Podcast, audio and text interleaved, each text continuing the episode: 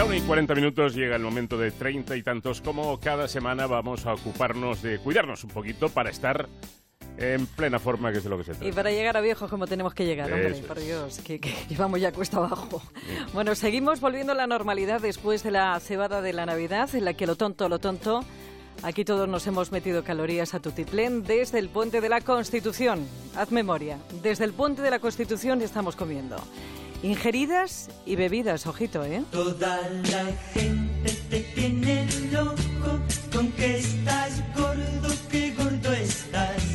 No comas tanto, cuídate un poco, si no paras vas a reventar. Bueno, eh, dice un estudio del Centro de Investigación sobre Fitoterapia que se llama Infito y la Sociedad Española de Dietética y Ciencias de la Alimentación que 8 de cada 10 españoles nos hemos pasado comiendo y bebiendo en Navidad. Te preguntarás, ¿los otros dos? Bueno, pues los otros dos restantes, por desgracia, o están enfermos o no se lo pueden permitir. El caso es que los problemas no han tardado en llegar en forma de sobrepeso, hinchazón, ardor, retención de líquidos, cefaleas, un hambre atroz, apatía, cansancio, un horror. Bueno, según la misma encuesta, el 37% sufre algún tipo de trastorno digestivo tras la blanca Navidad, blanca sobre todo por el azúcar que nos hemos metido a dolor. Y lo peor, lo peor es lo que no vemos, lo que ha sufrido nuestro hígado, por ejemplo, con tanta grasa, tanto producto procesado y tanto alcohol. Y para esto lo mejor es esa planta, sí, que nace en los campos y a los lados de las carreteras, que se llama cardo mariano. Encontramos unas plantas maravillosas como depurantes y para favorecer sin duda alguna nuestro sistema digestivo, nuestra hígado, nuestra vesícula biliar, que para mejorar ese funcionamiento que hemos sobresaturado. Y, por ejemplo, una de ellas es sin duda alguna el cardo mariano. El cardo mariano, otra de ellas sería la alcachofa y quizá pues si añadimos hinojo en estas tres, con estas tres grandes plantas medicinales tendremos un excelente depurativo y no solamente un depurativo sino con sus efectos antioxidantes, antiinflamatorios, hepatoprotectores que nos van a hacer sin duda que, estos, eh, estos órganos que han estado eh, saturados recobren su normalidad mucho más rápidamente. Es la voz de Juan Carlos Ocaña, que es profesor clínico de la Facultad de Medicina y Ciencias de la Salud de la Universidad de Alcalá y especialista en fitoterapia. Muchas son las personas que están ayudándose de las plantas para paliar los efectos navideños. Plantas que, como todo en esta vida, son buenas en su justa medida y en su dosis correcta. Efectivamente, cuando nosotros nos tomamos una tisana, sin duda tiene un efecto, eh, va a conseguir un efecto farmacológico de, de la propia planta, pero ¿en qué concentración tengo yo? ¿Cuántos gramos de esa tisana tengo yo que hacer para conseguir, por ejemplo, un efecto colarético de, de- de alcachofa?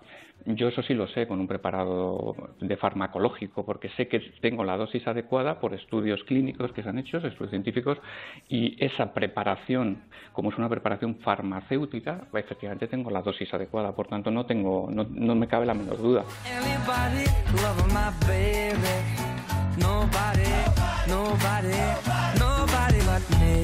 El cardo mariano es bueno porque contiene una sustancia que se llama silimarina, que es un gran protector hepático y que la OMS recomienda para tratar los daños producidos en el hígado por algunos medicamentos tóxicos como el alcohol y productos ultraprocesados, azúcares, harinas refinadas, embutidos, alimentos grasos, sal, que es el encargado, pues eso, de metabolizar todo lo que consumimos.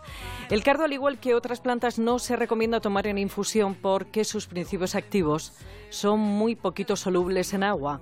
Así que lo mejor es en cápsulas para además controlar, como antes decía el doctor, la dosis. No existe mayor problema, sobre todo este tipo de plantas en las que estamos hablando, depurativas, en las que nos van a ayudar a, a regular nuestro, nuestro sistema digestivo, el hígado y la vesícula biliar después de, de- la Navidad, pues en principio durante dos o tres meses puede ser un buen ciclo para tomarlas. ¿eh? Luego pues después se pueden tomar en momentos puntuales. Si nosotros tenemos una comida que pensamos que va a ser copiosa, una celebración, una boda, eh, cualquier este tipo de cosas, pues podemos durante un par de días prepararnos, preparar nuestro hígado y nuestra vesícula biliar para esa sobrecarga. Lo recomendable es que las plantas estén prescritas por un especialista poder ser médico experto en fitoterapia para que exista un control porque puede haber alguna contraindicación. En principio el cardomariano es un fármaco muy seguro, muy seguro. Pero por ejemplo hay otros fármacos, por ejemplo la regaliz, que si lo podíamos tomar, pues podría producir un exceso cuando estamos en sobreuso, eh, perdón, en sobredosis, pues un problema de, de hipertensión arterial. Entonces un hipertenso pues podríamos no manejar esta planta, ¿no? que en este caso no, no es la adecuada para lo que estamos hablando. Pero sí que es verdad que existen plantas que con determinadas patologías previas del paciente hay que tener cuidado porque efectivamente tiene un efecto farmacológico.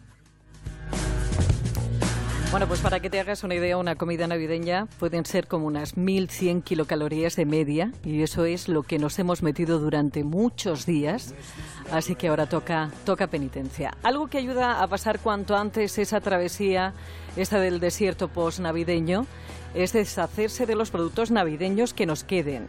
Intentar comer en casa y tirar pues de alcachofa, berros, puerros, cebolla, que son diuréticos, y por supuesto controlar los hidratos de carbono.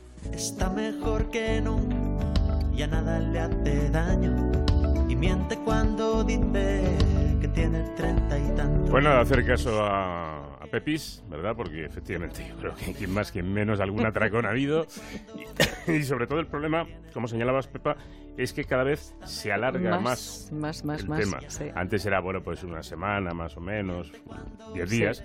Y ahora es que empezamos ya a finales de noviembre con la Total. fiesta. Y tú no tienes amigos, es más, a mí me está pasando de convocatorias de cenas que no pudimos hacer en Navidad, Correcto. ahora en el mes de enero. Correcto. Dices, mira, a mí no me cabe nada. A mí no me llames.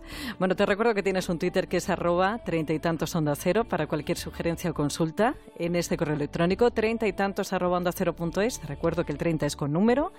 Para volver a escucharlo, recuperar algunos anteriores en onda cero.es barra treinta y tantos.